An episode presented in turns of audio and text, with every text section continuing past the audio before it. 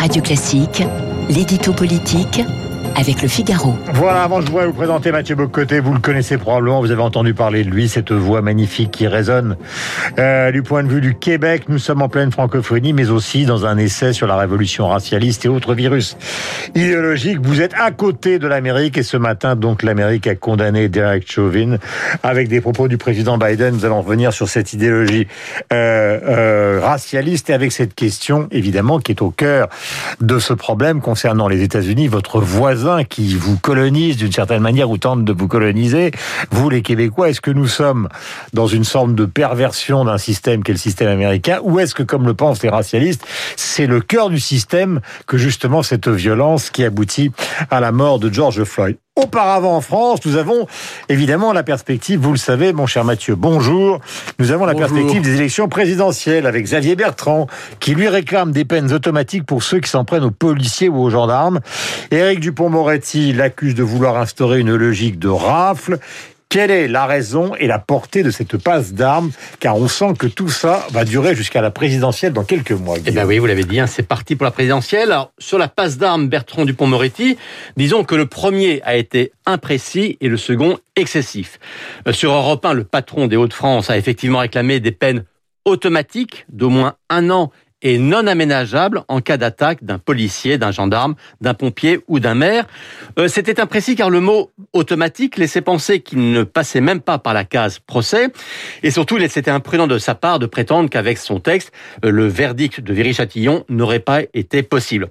En fait, Xavier Bertrand voulait parler de peine plancher, euh, comme Nicolas Sarkozy en avait instauré en 2007, euh, pour montrer que s'en prendre à un détenteur de l'autorité publique était une circonstance aggravante.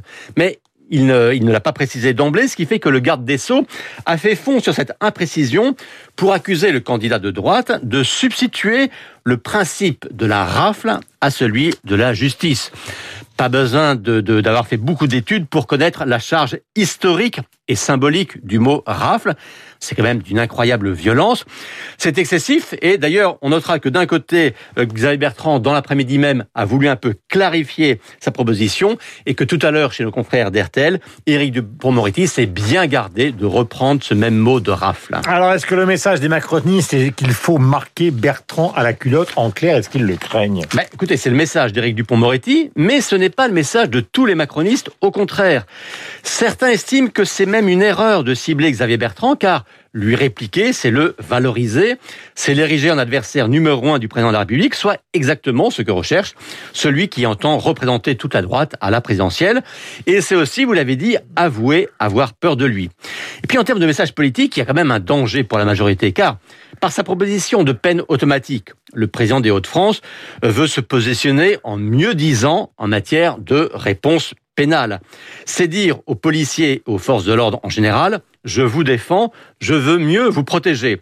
Donc, lui répliquer, même si c'est au nom du droit, c'est inévitablement faire entendre une petite musique inverse. Alors que justement, dans son entretien Figaro, Emmanuel Macron a voulu montrer que lui aussi, il savait pousser le curseur sécuritaire. Le débat, Guillaume Tabar, sera-t-il forcément passionné sur les questions de sécurité bah écoutez, quand on parle de sécurité, vous avez noté que le débat est rarement dépassionné.